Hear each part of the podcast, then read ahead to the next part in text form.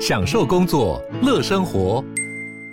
就算不在办公室，也能从容应对线上会议。HP Dragonfly 透过专业的 HP Presence 设计，内建降噪及会议快速键，搭配清晰的 Bang & Olufsen 音效，增强音讯及视讯功能。HP Dragonfly 顶级商务笔电，采用 Windows 11专业版，让您在会议中享有最佳的视觉和听觉品质。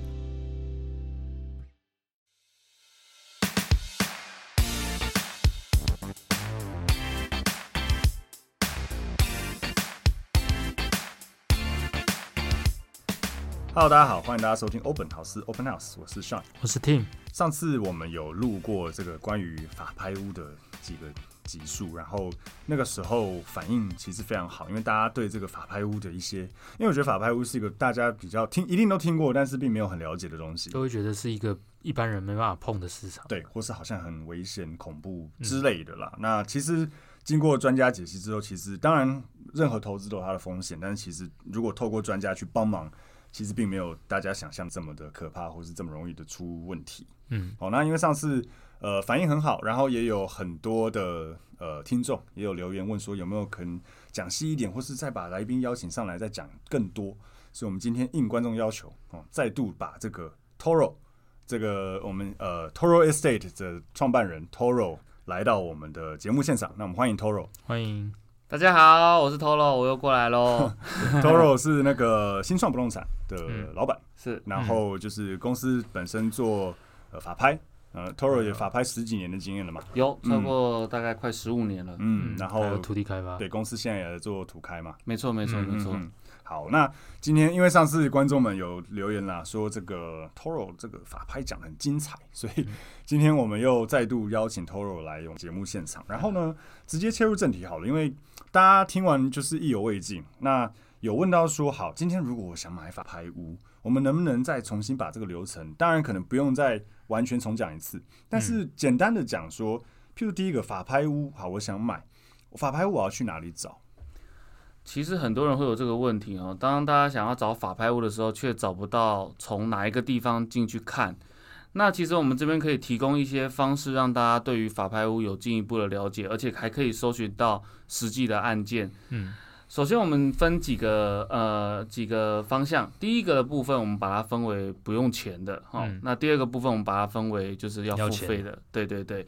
那首先我们先讲不用钱的部分哈，第一个就是我们早期老一辈的长辈哈，要看法拍屋，第一手资讯通常会在法院的公布栏里面，好，就是他会直接公布，公布那他会直接张贴公文，就是说哪个地方要进行拍卖。嗯，那我们以前早期全部都是用手抄本。你说的是实体的。公文实体的张贴对不对？法院外面有一个那个公布栏，以前大学放榜那样子。哎，对对对对对对，这样这样子比较有感觉。现场一个一个看这样。对，那当然就是他的消息，当然就是第一手资讯。对。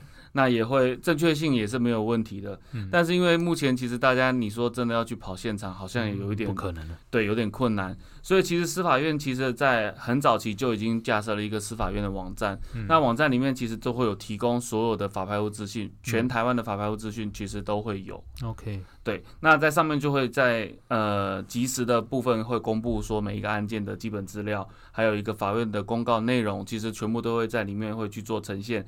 但是可能大家要注意一下哈，呃，不管是法院公告或者是司法院的网站，其实我们所揭露的会发现没有所谓的公设、公共设施的部分。嗯、所以假设你今天买的不是透天，或者是不是公寓，哦，那你就要特别留意说公社的部分有没有揭露在司法院的网站，基本上是完全不会揭露的，只会揭露呃主建物跟附属建物跟。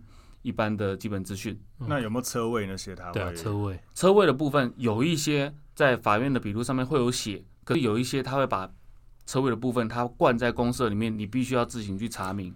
为什么？就为什么他不把公社？他他他不能把权状写出来吗？就是，诶、欸，这个有史以来，我我在猜，应该也是法院也不想再去计算这个，对，他不想去负这个责任。哦、那基本上就是、嗯、基本上揭露主建物、附属建物跟。建物的呃呃建号跟地号，其实基本上就是法院他们正常会去揭露的东西。所以有可能，譬如说，假设尤其台湾比较新一点的房子，公设比假设三层好了，那如果我权重五十平，实际上我可能十五平是公设。哎、欸，其实这个这个是很有趣的哦。对，很多的消费者打来问我说：“哎、欸，Toro，我想问一下，嗯，怎么法拍屋一间标的比一间还高？”对。到最后我才搞清楚，原来他们根本就没有把公社算进去，嗯，所以他们算起来说，哎呦，怎么这边一单价爆高？对对，单价爆高，等于是二十几趴或者是三十几趴的公社完全没有算进去。对，哎，可是那这样子不会造成消费者很容易，如果他自己不懂，他不会标错。譬譬如说，他去看实价登录，假设他算有一点点会做功课，他去看实价登录，哎，这个社区成交八十好了，那他可能觉得，哎，法拍就买一个六十五，可能还蛮合理。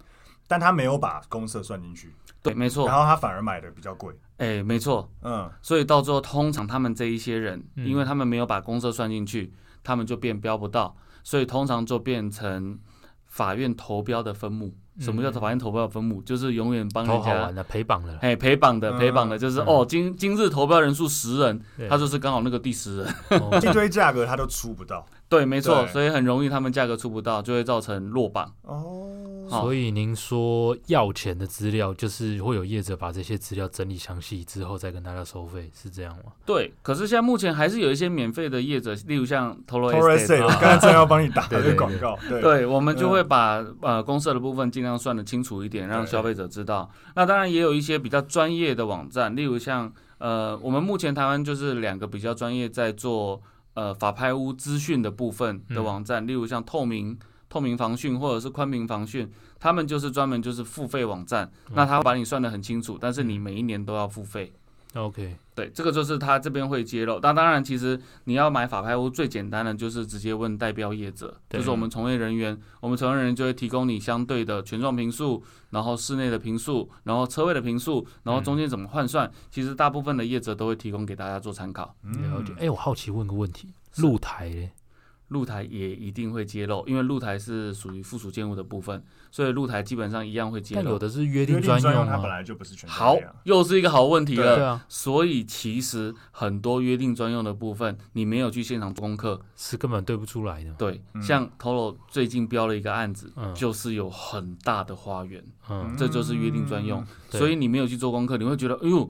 怎么通过你们标的价格标那么高？对，你们怎么敢冲那么高？对，可是我心里想说，还是还是坦丢的。我们的中央公园不用告诉你，对，我们是有花园的啊，我们是有花园的，所以一般人不知道。嗯嗯嗯，哦，所以这种东这种附加的东西，其实上面是不会有。呃，法院笔录的揭露是里面的人怎么说，管理员怎么说，他怎么写。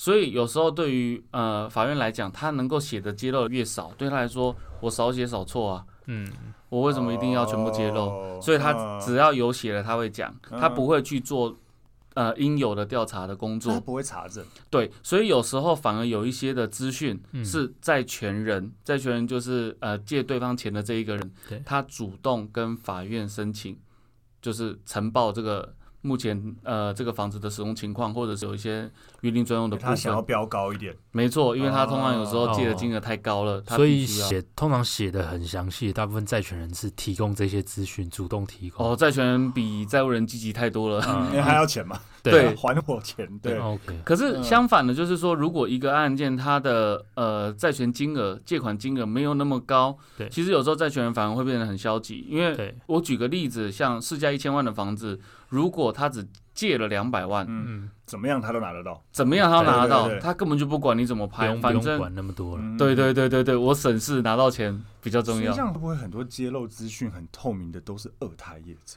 哎，对，没错，哎，二胎二胎业者很怕很怕。哎，那那那那再另外一个问题，如果债权人他能够乱报吗？乱报会不会有法律责任？其实你讲到一个重点了，债权人会不会乱报，或者是我们反方向思考？会不会有债务人为了不想把他的房子拍掉，对，嗯，乱报，对，其实会有的。那当然他是有法律责责任存在，可是对于呃你要如何去举证这件事情，对，反而是有困难的。你说举证他是恶意的要隐瞒，没错，因为我们法律上面其实一个很大的重点是如何举证，对对对。所以其实我们为什么法拍屋有时候会有一些漏洞，就是在债权人跟债务人所呈报的内容是否与事实相符。嗯，这件事情其实很难去做一个定夺，所以我们在标每一间法拍屋的时候，通常我们都会到现场去做实实际的调查。还有一个哈，邻居的嘴永远是管不住的。那当然了，对，像前不久有一间有一间泸州的案子，嗯，就是笔录里面没有揭露一些事情，嗯，可是楼下卖那个。车轮饼的全部都讲完，你跟我买两个车轮饼，我就告诉你 是怎样。对对对，死过人。呃，有比较呃难去界定是否为非自然身故的情形，大概懂。对，因为有一些意外，你可以说它是很严重啊，送医之后割掉的。对对对对，这个是很难讲。对，甚至我们呃前不久有一个无辜的案件，嗯，其实讲真的，它上面也是写的说，哦，他是在。医院死的，对，哦，服药致敬是在医院死的，嗯、可是这个东西很难界定，对对啊，上有一口气息这样，对对对对对，在房子里面还有一口气息，对，所以这个东西有时候就是看你怎么说，嗯，然后还有一个是时间如果再拉长一点点，早期的死亡有时候。呃，警察局是没有做任何登载的，嗯，所以你也看不到。只能问你们现在跟警察局要会给吗？因为警察局我这种一般中介需要或是买方需要是不会讲的。好，我这样讲，就算你是所有权人去要，对他也不会，他也不会给。对啊，对啊，对啊。所以要谁去要才会给？嗯，邻里长、法院哦，法院发函到派出所。或者是警察局才会给，甚至法院有可能还会去调他的验尸报告。哦，对啊，当然这个事情一定是事关重大，他就会去调这个验尸报告，说到底有没有这件事情曾经发生。对对，那我们回过头来，在法买法拍屋的步骤里面，嗯、法院应该不会干这些事情吧？买法拍屋的步骤，法院通常会发函给警察局，然后它上面会写的很清楚，是说法院已经尽到。应尽的调查责任，嗯，好，所以购买法拍屋有一定的风险，好，请那那个买受人自行斟酌是否投标。其实法院写这个东西其实有点不负责啦，撇清责任他撇清责任。我有问哦，这样。对对对，我我已经有问。他问了，那警察局真的有他会讲。好，我们曾经有遇过，嗯，明明是凶宅，对，警察局说不是，他直接说不是，他不是说应该不应该不能说不是，他应该是说没有记录。哦。可是到最后，我们从验尸报告那边得到了检察检察官这边的验尸报告得到是自杀。嗯，所以你看这东西就是有一点，竟然警察，而且这事情，这事情是没有发生，不是说年代久远的案件哦，是这几年的案件，竟然警察局没有登载，这件事情就是很很悬疑了，就很悬疑了。了解了解，所以。呃，回到我们刚刚提到那个 Toro 有讲到，好，司法院网站上面会有写，是就现在啦，司法院网站会有案件，它有分一个什么？因为说真的，很多人会讲说，好，我去查，但是说真的，上面的字我也看不，不是说看不懂了，有看没有懂，对，有看没有懂，对，所以说像它有什么股别、标别，这是什么？呃，我们这样讲哦，就是股别其实有一点像是法院执行的各个单位的代号，嗯，好，代号，那。里面的编制号码，例如像金木水火土，像这种，那它就是一个它的一个暗号。那每一个股别的组成，好，通常为三个人，就是书记官、指达员跟事务官，三个人为一一个组，一个 team，一个小组。那这个小组可能就会有一个叫做金股、木股、水股、火股。所以股别它其实没有特别的意义，它就只就只是你把它当做是不是一个单位而已。嗯，好，那例如那另外一个就是标别，什么是标别？有些人说，诶，为什么有些有些案子有些法拍屋会有标别？那标别的呈现也有一些是用甲乙丙丁，嗯，有一些是用一二三四，好，它可能会有一些数字或者是国字。那其实讲简单的，就是通常一个债务人可能他有多笔的房产，嗯，在进行拍卖。就会有所谓的标别出来，它只是为了区分说，哎，今天假如黄大明的房子被法拍，黄大明房子总共有 A B C D E 有有有五间，那我怎么知道你要丢的是哪一间？所以就会有一个这个编号了，编号，没错没错没错，编号的意思。哦，OK OK。那还有就是呃，因为之前也有访问过一些来宾，然后也有身边朋友有成交过像银牌屋或什么的，这边有。就是我们有什么银拍屋啊，金拍屋、银拍屋是在呃法院的法拍上面遇得到呢。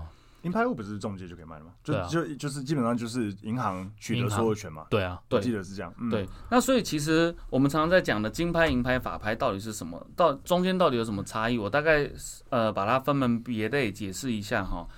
第一个，我们先讲银拍屋好了。嗯。银拍屋其实是银行拍卖的不动产。嗯。那银行本身拍卖不动产，第一件事情通常是可以看屋内的。嗯。好，所以它其实就已经有一点不大像是。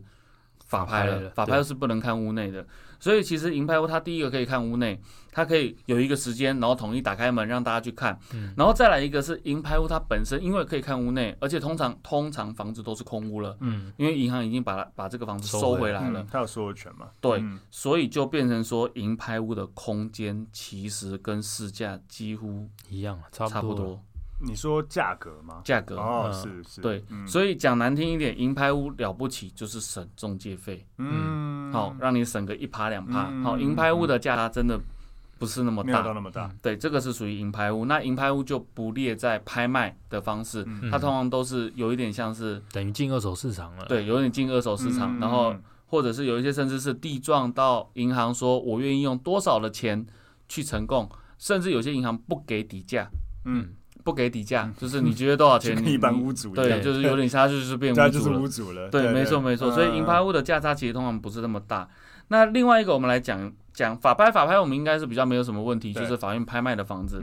那有些人也会误以为金拍屋是不是又是另外一种拍卖的房子？事实上，其实金拍法拍是一模一样的。